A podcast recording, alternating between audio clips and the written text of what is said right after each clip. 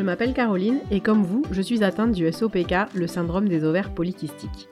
Après des années d'errance médicale, j'ai reçu mon diagnostic et j'ai passé les années suivantes à décortiquer le sujet sous tous les angles. Je ne suis pas médecin, mais je vis le SOPK au quotidien et je suis devenue une vraie pro sur le sujet. Si vous aussi vous êtes convaincu qu'une bonne compréhension du SOPK est la clé pour apprendre à bien vivre avec, si vous aussi vous avez envie de connaître les rouages de votre corps pour apprendre à maîtriser vos symptômes, alors vous êtes au bon endroit. Bienvenue dans la mécanique des cycles, le podcast à l'écoute de vos ovaires. Bonjour à toutes et bienvenue dans ce nouvel épisode de la mécanique des cycles. Vous écoutez l'épisode 13, pilules contraceptives et SOPK. Aujourd'hui, je voulais vous parler d'un sujet qui me tient vraiment à cœur, un sujet qui revient très souvent pour les femmes atteintes du SOPK et d'ailleurs pour les femmes euh, tout court, c'est la pilule contraceptive. À l'heure actuelle, il n'existe pas de traitement allopathique euh, spécifique pour le SOPK, et souvent, c'est la pilule contraceptive qui est prescrite comme médicament, en fait, comme traitement. Et ça, donc, c'est une habitude médicale ou une pratique qui est très répandue en France, globalement en Occident, mais la France est quand même la championne de la catégorie. C'est de prescrire la pilule qui, à la base, est une contraception, donc pour éviter une grossesse, comme solution un peu miracle au problème du cycle féminin. Et donc, malheureusement, le SOPK ne fait pas exception à cette règle.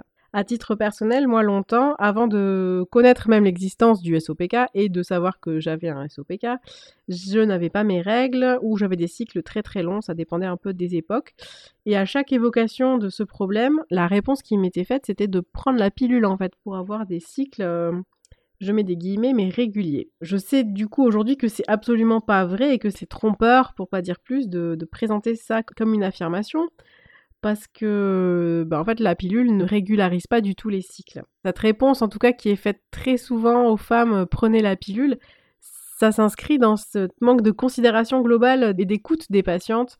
Je pense qu'aujourd'hui il y a une vraie demande pour euh, comprendre un peu mieux ce qui se passe et qu'on n'accepte plus en fait d'être juste renvoyé chez soi euh, avec une prise de pilule dont on sait quand même de plus en plus que c'est pas la panacée non plus. Je vais faire une généralisation aussi dans cet épisode, c'est-à-dire que je vais parler de la pilule, mais en réalité, quand je parle de la pilule, je parle de la contraception hormonale en général. Donc c'est vrai que pour une majorité de femmes euh, qui en prennent, ça sera la pilule, mais c'est valable aussi pour le stérilet hormonal, le patch, l'implant et l'injection, donc pour toute forme de contraception qui va interférer avec les hormones. Et pour moi, c'est un vrai sujet au-delà du SOPK, hein, de prévention pour les femmes. N'hésitez pas à partager cet épisode ou à en parler autour de vous à toutes les femmes de votre entourage parce que c'est vraiment la pilule un problème aujourd'hui presque de santé publique mais vraiment caché alors qu'il existe des enquêtes, des études qui ont mis au jour les effets très néfastes de la pilule, ces nombreux effets secondaires euh, très dérangeants.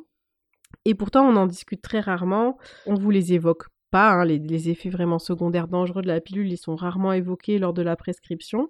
Et c'est pour ça que je voulais aborder ce sujet aujourd'hui. Et je pense vraiment que c'est un sujet qui ne doit pas être pris à la légère. Donc avant toute chose, on va faire un petit euh, retour à l'origine et on va regarder comment fonctionne la pilule contraceptive. Donc la pilule, ben, c'est un contraceptif euh, qui est prise pour contrôler le cycle menstruel au moyen d'hormones de synthèse. Et c'est important de préciser de synthèse parce qu'il n'y a rien de naturel là-dedans, même si on a appelé ça des hormones. C'est vraiment des molécules qui sont fabriquées, euh, qui ne sont pas les molécules produites par le corps. Et ces hormones, elles vont empêcher l'ovulation. Dans les grandes lignes, en fait, on va trouver deux catégories de pilules. Des pilules œstroprogestatives, euh, d'une part, qui sont composées de molécules de synthèse à la fois d'estradiol et de progestérone, donc qui sont les hormones euh, naturelles. Et les pilules progestatives qui contiennent seulement le progestatif de synthèse, donc la progestérone. Je vous fais peut-être un petit rappel du cycle féminin au passage, mais euh, donc le cycle féminin est composé de quatre phases. Déjà, Premièrement, les règles. Ensuite, on passe euh, petit à petit en phase folliculaire. Donc, les jours passent, on a une montée de l'hormone estradiol dans le sang jusqu'à atteindre un pic. Puis, une fois qu'on a fait un pic d'estradiol, on va passer en phase ovulatoire. Donc, l'ovulation va avoir lieu, c'est-à-dire qu'un euh, ovule va être euh, relâché dans la trompe par l'ovaire. Et ensuite, on passe en phase lutéale. Donc, durant cette phase lutéale, le corps va sécréter de la progestérone et il va se produire un pic de progestérone. C'est plus facile d'observer ça sur des graphiques et vous en retrouverez facilement sur Internet. Et puis, je vous mettrai aussi quelques ressources euh, à la fin de l'épisode. Donc c'est plus facile de regarder ça sur des graphiques, en tout cas c'est plus parlant je pense, mais d'observer les différentes montées d'hormones au cours du cycle. Et en comparaison, bah, ce qui se passe sous pilule, c'est-à-dire que sous pilule, vous avez des courbes qui vont être quasiment euh, plates, puisque de fait, on va en fait annuler tout le système, euh, tous les échanges hormonaux qui vont aboutir à l'ovulation, puisque avec la pilule, donc ce qu'on veut, c'est qu'il n'y ait pas d'ovulation. D'ailleurs, pour euh, une approche plus complète du cycle et du fonctionnement du cycle et de l'ovulation, je vous renvoie à l'épisode 3 du podcast qui s'appelle À la recherche de l'ovulation et qui donne voilà beaucoup plus d'informations euh, détaillées. Donc on dit parfois que la pilule fait croire à l'hypophyse, c'est une petite glande de notre cerveau qui aux commandes, euh, qui fait partie en tout cas des, des glandes qui vont diriger le système hormonal euh, reproductif. Donc on dit que l'hypophyse, enfin qu'on fait croire plutôt à l'hypophyse que la femme sous pilule en fait est enceinte. Enfin les hormones du moins qu'on va prendre vont nous faire croire au cerveau qu'on est enceinte. Et ainsi, on va empêcher une nouvelle euh, ovulation d'avoir lieu. Donc ça, c'est un peu la jolie petite histoire qu'on vous raconte, je pense, pour faire passer la pilule sans mauvais jeu de mots. Mais c'est surtout une image, en fait, qui est un peu destinée à cacher la vérité ou en tout cas à présenter ça sous un jour un peu plus sympa. En vérité, donc la pilule c'est une prise euh, constante euh, d'hormones, alors à l'exception peut-être des quelques jours où on va arrêter pour avoir des saignements, mais en tout cas c'est une prise euh, constante d'hormones et c'est une prise à des dosages qui sont 10 à 100 fois plus élevés que ceux que produirait naturellement le corps. Et prendre la pilule en fait ça revient quand même à prendre en permanence 30% d'hormones en plus que ce qui est produit naturellement lors d'un cycle en fait. Le problème, c'est que ces hormones de synthèse n'ont, c'est ce que je disais, hein, en réalité pas grand-chose à faire là, puisque ce ne sont pas des hormones naturelles, et elles s'invitent dans un circuit hormonal qui est complexe. Hein. De toute façon, tout ce qui est hormonal est toujours très complexe et orchestré de manière très très euh, carrée. Et en fait, en prenant ces hormones euh, en plus, on va créer des déséquilibres, puisque dans le système hormonal, donc tout est lié. Et il y a souvent une métaphore qui est utilisée pour parler des hormones, c'est de dire qu'une hormone, c'est comme une clé qui va ouvrir un récepteur qui serait la serrure. Sauf que du coup, on prend, comme on prend des molécules, toujours pareil, qui ne sont pas les vraies molécules naturelles, et eh bien cette clé, elle n'est pas tout à fait euh, crantée comme euh, le serait votre vraie clé, donc votre hormone naturelle. Du coup, elles vont ouvrir les cellules, mais elles vont les ouvrir euh, mal ou différemment. Et c'est ça, en fait, qui va créer toutes sortes de bouleversements et qui va créer bah, tous nos désagréments et plus hein, les effets secondaires euh, parfois graves euh, que, certaines femmes vont rencontrer en prenant la pilule. Et en plus, le fait de prendre le contraceptif oralement, du coup, bah, ne respecte pas non plus le circuit naturel de l'hormone et ça va aussi amener des perturbations. Et du coup, je vais vous citer, alors pour ça j'ai ressorti pour cet épisode mon livre euh, J'arrête la pilule de Sabrina de Busca que je vous recommande vraiment de lire sur le sujet parce qu'il est très complet et qu'il y a vraiment tout pour comprendre euh, pourquoi la pilule c'est quand même un problème de santé. Hein. Je suis désolée de le dire comme ça, mais je pense que c'est quand même vrai. En gros, donc je vous donne cette phrase que je trouve vraiment très parlante. Pour résumer, prendre des hormones de synthèse, c'est ingérer par des circuits inhabituels des molécules étrangères dans le but de dompter une fonction naturelle précise. Donc j'aimais bien cette notion de dompter, notamment dompter une fonction naturelle qui nous dit bien que du coup on n'est pas dans le processus naturel. Mais de fait, hein, puisqu'on essaye de stopper une ovulation, donc ça, ça se comprend. Les fameux effets secondaires de la pilule que beaucoup de femmes euh, ressentent euh, trouvent leur origine dans cette interférence en fait avec le système naturel. C'est ce que je disais euh, tout à l'heure. Un des problèmes majeurs et qu'on évoque rarement, c'est que la pilule, en fait, en stoppant l'ovulation, elle empêche de fabriquer la progestérone. Et ça, c'est hyper important aussi pour une femme de pouvoir fabriquer suffisamment de progestérone. La progestérone, c'est essentiel pour euh, l'humeur. Vous savez, la progestérone, c'est quand vous n'êtes pas sous pilule, vos règles approchent, la progestérone diminue et là, vous commencez à broyer du noir, vous vous sentez moins bien, vous êtes fatigué. Mais en fait, c'est ça, hein, c'est la baisse de la progestérone qui, qui induit ces symptômes-là. Mais ça, pour le coup, c'est relativement normal. Et donc la progestérone, voilà, c'est essentiel pour l'humeur, donc pour le métabolisme en général, pour la bonne santé des os aussi. Alors déjà, avec un SOPK, on va pas se mentir, on sécrète beaucoup moins de progestérone souvent pour euh, toutes celles qui vont avoir des cycles longs euh, ou pas de cycle. De fait, hein, parce que voilà, pour qu'il y ait de la progestérone, il faut qu'il y ait eu une ovulation. Et donc, bon, pour le SOPK, l'ovulation, c'est pas forcément toujours euh, évident, mais bon, d'un certain côté, c'est aussi se tirer un peu une balle dans le pied supplémentaire que de se mettre sous pilule, alors qu'on sécrétait déjà pas beaucoup de progestérone soi-même avant. Et bien sûr, je le redis quand même parce que je pense que c'est pas quelque chose qui est encore évident pour tout le monde, mais les règles, ce qu'on appelle les règles observées dans le cadre de la prise d'une pilule, ne sont en réalité pas des règles, mais ce qu'on appelle un saignement de privation, qui est dû en fait à l'arrêt temporaire de la prise des hormones. Donc c'est aussi quelque chose de tout à fait artificiel et je pense que beaucoup auront observé que les règles qu'on peut avoir euh, hors pilule et sous pilule, c'est pas du tout la même chose.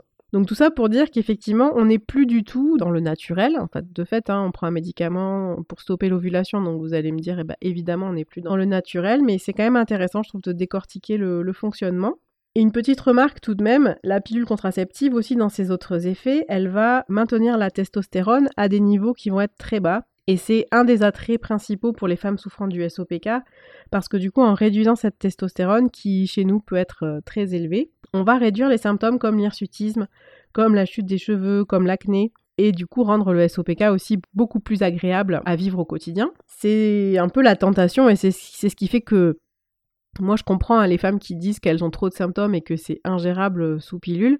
Bah voilà, c'est vrai, vrai qu'en réduisant la testostérone euh, de cette manière-là, bah, ça fonctionne. Je pense que ça fonctionne assez rapidement par rapport à la mise en place de mesures plus naturelles et c'est ça aussi qui est, qui est intéressant pour les femmes. Mais en contrepartie, la faible testostérone, c'est aussi moins de libido que subissent beaucoup de femmes qui prennent la pilule, voire euh, une extinction totale de la libido. C'est aussi ça, hein, du fait de la faible testostérone.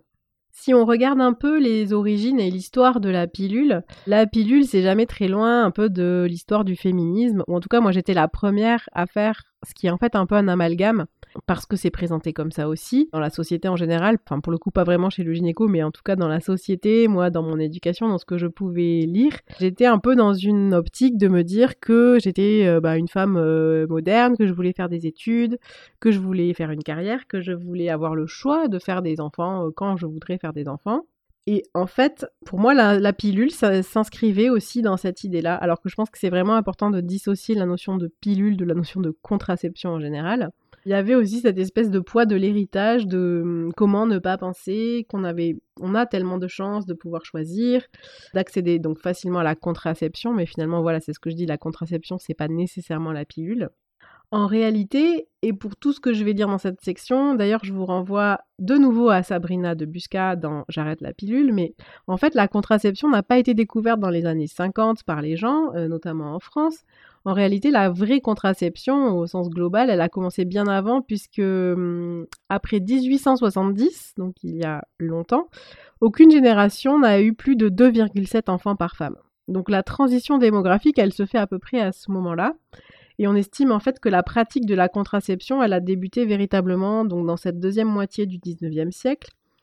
Et ce sont surtout les techniques comme le retrait ou l'abstinence périodique qui ont permis ces baisses. Donc c'est intéressant aussi de noter que déjà à l'époque, il y avait une notion d'observation du cycle pour le volet euh, abstinence périodique. Et en fait, l'introduction de la pilule en France euh, ne fera passer la natalité que de 2,6 à 2 enfants par femme dans les années 60. Donc le gros vraiment de la transition, il était déjà fait en fait. Et c'est pas la pilule, c'est pas une transition majeure. Et c'est pas la pilule qui introduit la notion de limiter les naissances, euh, de choisir le moment du naissance, etc. Et pourtant, c'est quand même le mythe qui a un peu véhiculé, le fait que ce soit la pilule qui ait sauvé les femmes. Et en tout cas, pour ma part, moi, je voyais, je pense longtemps vraiment les choses comme ça. Alors qu'en plus, je n'ai jamais aimé au, au fond de moi euh, prendre la pilule. Et j'ai eu une histoire avec la pilule où j'arrêtais très régulièrement parce qu'en fait, je sentais au fond de moi que, je sais pas, que c'était pas pour moi. Et puis j'y revenais tout le temps parce que, bah, au gré des consultations, voilà, en disant que j'avais pas mes règles, euh, bah, on me represcrivait la pilule. Bon, voilà, c'est toujours un peu ce cercle vicieux. Plus aussi en cas de, effectivement, en période où j'avais besoin d'une contraception euh, vraiment. Aussi parce que ça me paraissait être l'unique solution en fait et la chose euh, responsable et intelligente à faire. Et je pense que c'est le cas de beaucoup de femmes, même encore aujourd'hui. Clairement, il y a 15 ans, si on m'avait dit qu'un jour je serais euh, anti-pilule et qu'en plus j'en ferais la promotion, je l'aurais jamais cru. Parce que pour moi, dire aux femmes qu'elles devaient renoncer à la pilule, enfin à l'époque en tout cas, j'aurais vu ça comme leur dire de revenir à une condition de vie d'un autre temps, voilà, où la femme était sacrifiée euh, à ses enfants et à sa famille. Et en réalité, le véritable combat pour le choix, euh, celui de nos grands-mères, je pense que c'est c'est pas celui pour la pilule en fait, c'était plus celui pour l'avortement. C'est vraiment ça qui fait qu'on donne l'option, euh, le, choix final aux femmes en fait.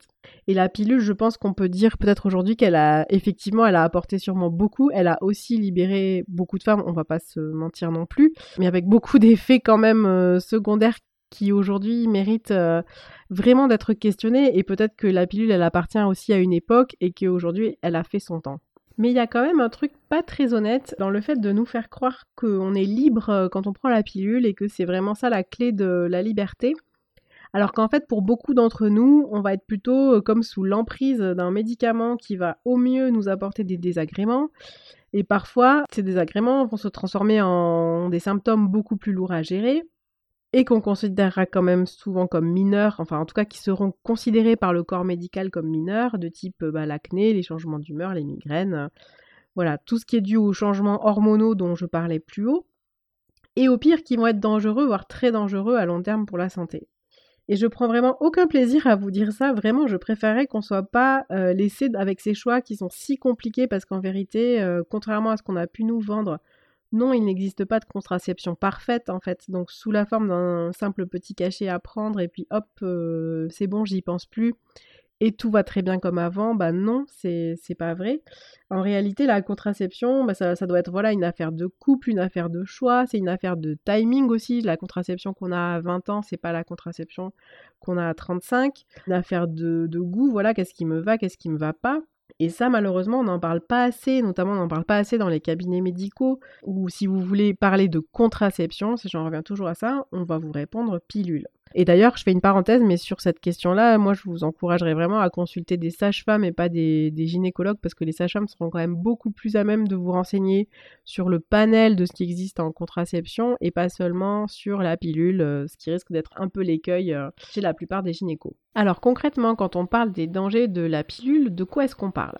Donc la pilule, ça va un peu des désagréments, donc ça c'est le mot gentil, aux euh, effets secondaires, parfois délétères, parfois très très graves. Et je pense qu'on peut dire que c'est connu largement et accepté de toutes et qu'on le prend un peu comme une fatalité aussi, que ben on va essayer une pilule, deux pilules, trois pilules pour trouver la bonne, ou on va choisir entre différents effets secondaires finalement, ceux qui seront le moins pénibles, mais ça peut quand même prendre un certain temps. Parmi ces effets, on peut citer bah, l'acné, toujours pareil. Alors oui, l'acné marche dans les deux sens, c'est-à-dire qu'on vous prescrit la pilule pour euh, lutter contre l'acné, mais vous pouvez aussi vous retrouver avec de l'acné à cause de la pilule. La perte des cheveux, euh, la perte ou la prise de poids, alors ça c'est pareil, quand on vous dit que telle pilule va, va vous faire maigrir ou... Enfin, Bon, a priori, c'est faux. Hein. La rétention d'eau, euh, les changements d'humeur, une déminéralisation, c'est-à-dire que la pilule, en fait, elle vous vole vos minéraux, vos, vitamines. Donc, c'est important de se faire suivre aussi avec des bilans sanguins si vous prenez la pilule pour vérifier que vous n'avez pas de carence. La dépression, voire la dépression euh, extrêmement avancée, les pensées suicidaires, etc.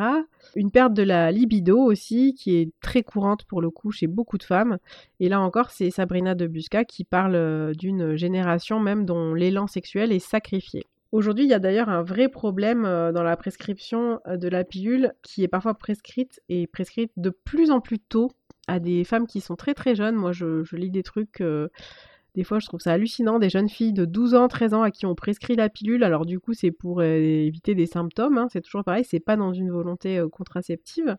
Déjà, d'une part, ça va conduire à des prises extrêmement longues au cours de la vie, parce que la prise de pilule, si vous commencez à 12 ans, c'est pas pareil que si vous commencez à 22. Et d'autre part, en fait, vous prenez cette pilule alors que votre puberté n'est pas terminée. Et ça, c'est Lara Bryden, qui est une naturo euh, que je cite souvent, qui est l'auteur de Period Repair Manual, qui est une bible de tout ce qui concerne la santé de la femme, enfin la santé euh, sexuelle de la femme mais en tout cas qui dit que voilà la pilule en fait on ne devrait pas la prendre avant d'avoir une puberté totalement terminée, donc elle estime à 18-20 ans. Parce que avant en fait elle va interférer avec un processus hormonal qui n'est pas encore mis en place, qui est complexe, donc ça c'est ce que je disais tout à l'heure, et de même, et là ça reboucle un peu avec la notion de génération euh, dont l'élan sexuel est sacrifié, c'est la pilule va en fait modifier l'apprentissage de la sexualité chez les très jeunes filles, ce qui est assez logique vu qu'elle supprime la libido et donc euh, bah, elle va en fait euh, modifier les comportements, modifier l'apprentissage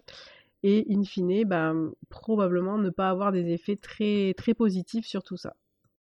Donc ça c'est un peu la partie émergée de l'iceberg si je puis dire. Et ensuite, on va passer sur les effets euh, secondaires beaucoup plus préoccupants. Déjà dire d'une part qu'en 2005, le Centre international de recherche sur le cancer a reconnu la pilule œstroprogestative comme un produit cancérigène de première catégorie, donc pour les seins, le col de l'utérus, le foie et les vésicules biliaires.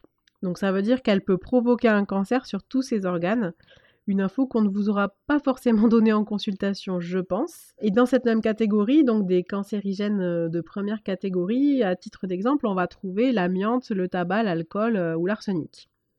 Donc ces risques vont revenir à la normale quand même après 10 ans d'arrêt de pilules. Et ils vont être plus élevés chez les femmes de moins de 35 ans qui ont pris tôt la pilule, donc avant 20 ans, et pendant plus de 10 ans.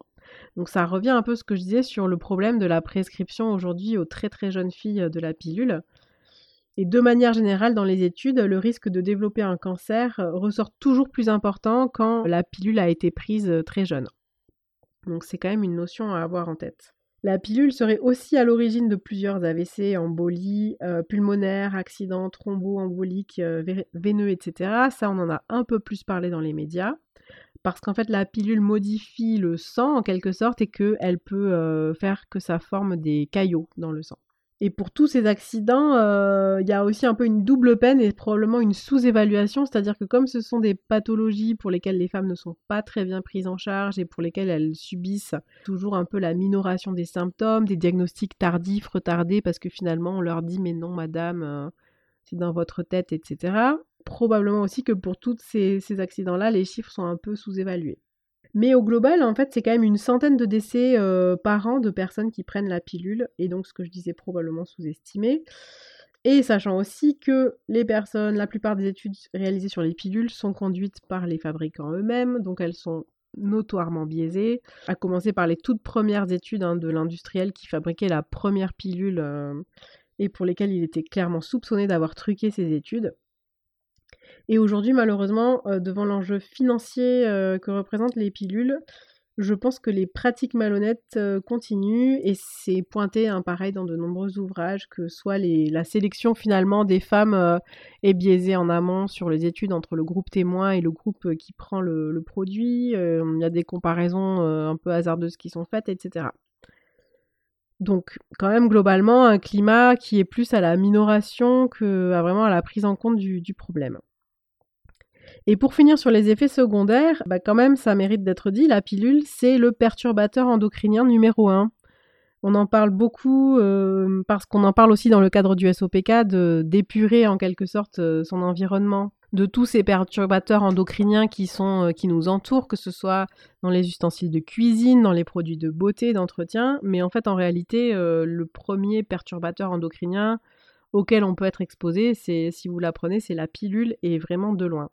Donc tout ça pour planter un peu le décor en quelque sorte. Et ce qu'on voit aujourd'hui, en fait, c'est que la pilule, elle est un peu prescrite euh, comme le remède à tous les maux, notamment aux maux euh, gynécologiques.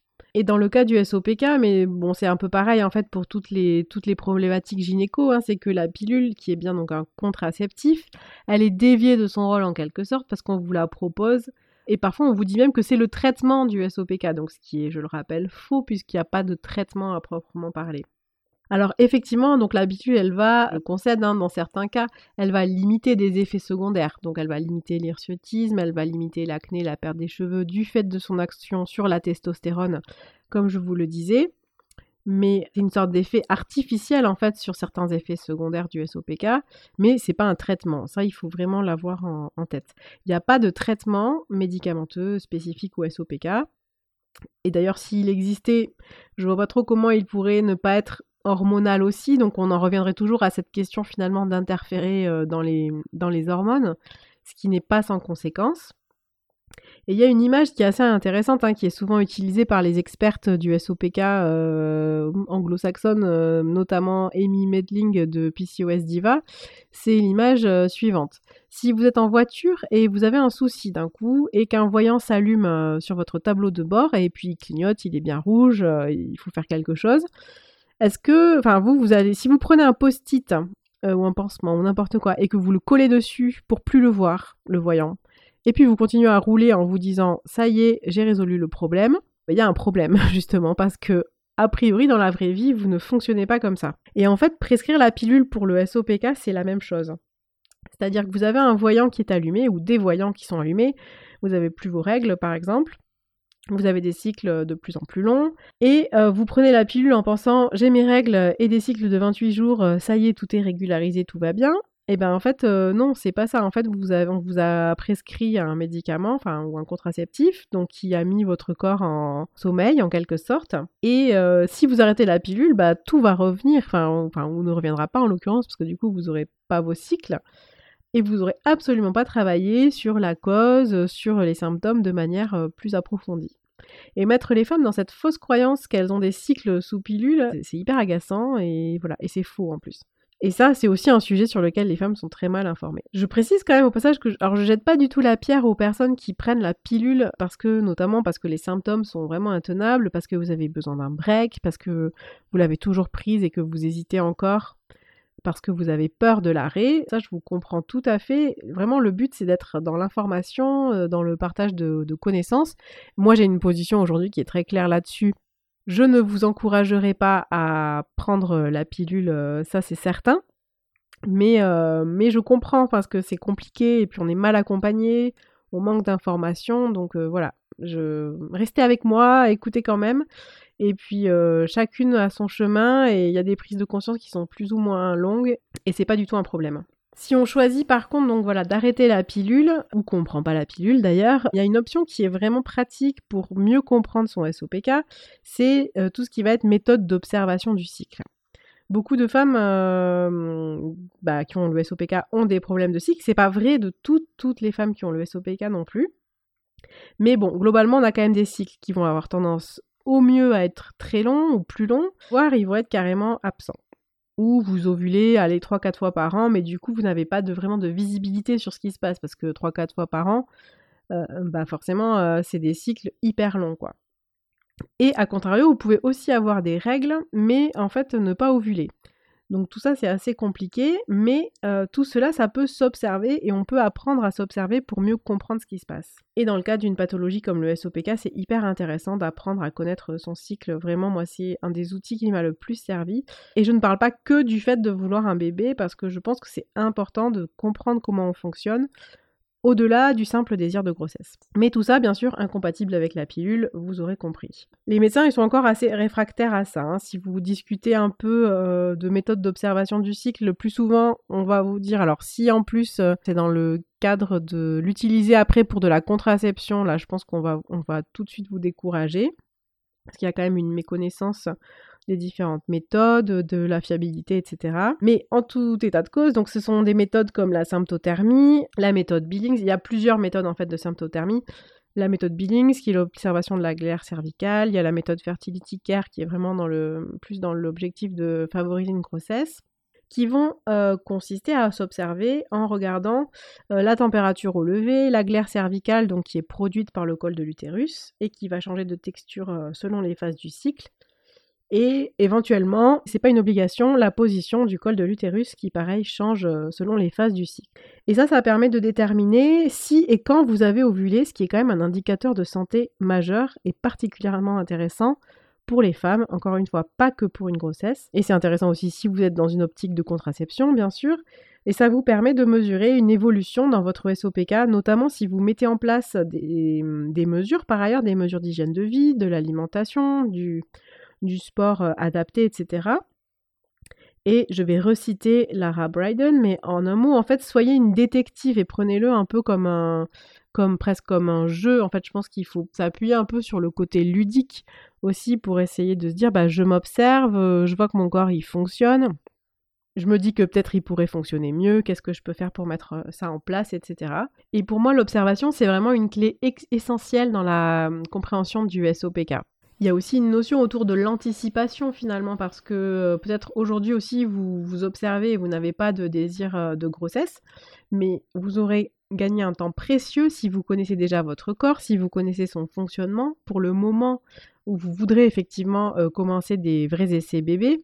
Parce que si vous commencez à vous observer, si vous faites en fait ce qu'on vous propose de faire, hein, c'est-à-dire prendre la pilule tant que vous voulez pas d'enfant, et se poser des questions au moment où vous voulez un enfant. Mais au moment où vous voulez un enfant, quand même, la plupart du temps, bah, vous voulez un enfant, et limite, si on pouvait vous le livrer le mois d'après, ce serait pas mal. Donc, si au moment où vous commencez vos vrais essais bébés, ben en fait, vous ne commencez pas des essais bébés, en fait, vous allez commencer à vous observer, donc vous allez commencer à vous rendre compte peut-être qu'en fait, vous ovulez pas tant que ça, que vous ne savez même pas où, quand, comment, etc. Et alors, effectivement, après, on pourra aussi vous orienter vers la, PMA. Mais en fait, c'est quand même un vrai gain de temps, je pense, euh, d'avoir une connaissance de son corps. Et une prise de pilule en plus sur quelqu'un qui a déjà des cycles longs, donc profil SOPK, un arrêt de pilule, ça, peut bien mettre jusqu'à un an. De toute façon, hein, je pense pour beaucoup de femmes, dans tous les cas, on peut bien aller jusqu'à un an avant le retour des cycles. Alors, si en plus on est sur un profil où après vous allez avoir une ou deux ovulations par an, effectivement, le, profil d'hypofertilité, après, il est là parce que on cumule en fait entre la prise de la pilule et déjà le, les possibilités du corps au naturel. Euh, c'est compliqué. Et donc oui, on pourra toujours avoir, euh, on peut toujours enchaîner en vous disant, bah maintenant vous allez prendre une pilule euh, pour ovuler après vous avoir donné 10 ans une pilule pour pas ovuler. Mais il y a quand même un truc dans ce système-là aussi qui est un peu dérangeant quelque part. Et encore une fois, c'est ni un jugement, moi je prône pas euh, la fin de la PMA, euh, ni quoi que ce soit. au contraire, heureusement qu'on peut aider les couples. Mais c'est un peu les mêmes problématiques. On les aide euh, de manière chimique, on fait prendre aux femmes des dosages hormonaux importants. Donc je pense que ça pose aussi problème à certaines personnes. Et dans tous les cas, c'est aussi un peu mon autre cheval de bataille, c'est que tout le monde n'y a pas accès, puisque de fait, on va déjà discriminer à l'entrée toutes les femmes qui vont avoir euh, un poids qui ne correspondra pas aux exigences. Et ça va quand même concerner beaucoup de femmes. Donc pour toutes ces raisons, c'est quand même hyper intéressant de s'observer puis reprendre un peu ce, ce, pouvoir aussi sur le corps. Voilà, et ouais, c'est vraiment, euh, vraiment quelque chose, je pense qu'on est toujours gagnante à, mettre en place. Et je pense vraiment que si on éduquait les femmes massivement à se connaître, à connaître la fertilité, si on oubliait un peu les pilules contraceptives, il y aurait sûrement aussi beaucoup plus de grossesses qui démarreraient naturellement. Je parle par rapport au nombre de personnes qu'on oriente aussi un peu automatiquement, hein, des fois en PMA, je pense, sans qu'elles aient jamais vraiment essayé, qu'elles aient des notions voilà, de de fertilité naturelle de base. Donc c'est mon positionnement, je peux comprendre que ce soit un peu peut-être euh, choquant ou que ça, fasse se poser des questions, mais c'est vraiment, pour moi, ça s'inscrit voilà, dans la prise de conscience globale sur euh, le fait que la pilule, c'est vraiment, vraiment pas bon pour les femmes, quoi et qu'il y a un manque de connaissance des femmes de leur corps euh, qui est une vraie réalité aussi. Je vais vous laisser donc sur ces quelques réflexions sur la pilule, le SOPK.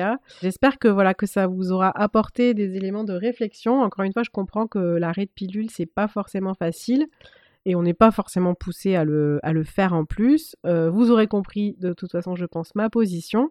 Je voulais quand même vous donner quelques références avant de vous quitter, puis je mettrai tout ça dans les notes euh, du podcast. Mais donc, le livre, vous l'aurez compris, de Sabrina de Busca, J'arrête la pilule, qui en plus existe en livre poche, donc qui est vraiment euh, très accessible en termes de prix. Et là-dedans, vous avez tout sur l'historique de la pilule, sur euh, l'idéologie derrière, euh, sur les effets euh, néfastes de manière très aboutie. Puis il y a une vraie réflexion, pareil, sur la hum, reprise de pouvoir de la femme sur son corps, etc., qui est super intéressante aussi. Vraiment, je vous le recommande chaudement. Pour celles qui n'osent pas trop franchir le pas, qui sont vraiment frileuses à l'arrêt de la pilule, vous avez aussi le livre Génération No Pilules de Maëlle Kada et euh, Florette Lebrec ou Lebrèche, pardon, je ne sais pas comment on prononce, qui sont les fondatrices du compte Instagram Ma vie après, donc c'est Ma vie après la pilule, et qui est très bien fait, très pédagogique, et je pense qu'il peut être un bon accompagnement pour, euh, pour arrêter la pilule. Et un petit dernier que j'aime beaucoup aussi, mais qui est plus sur, sur la vie sans pilule, donc qui est le livre Kiffe ton cycle de Gaël Baldassari, qui est assez, mmh, assez connu, je pense, et qui va vous apprendre à, vivre au gré de, votre cycle et à faire en sorte que ça se passe bien.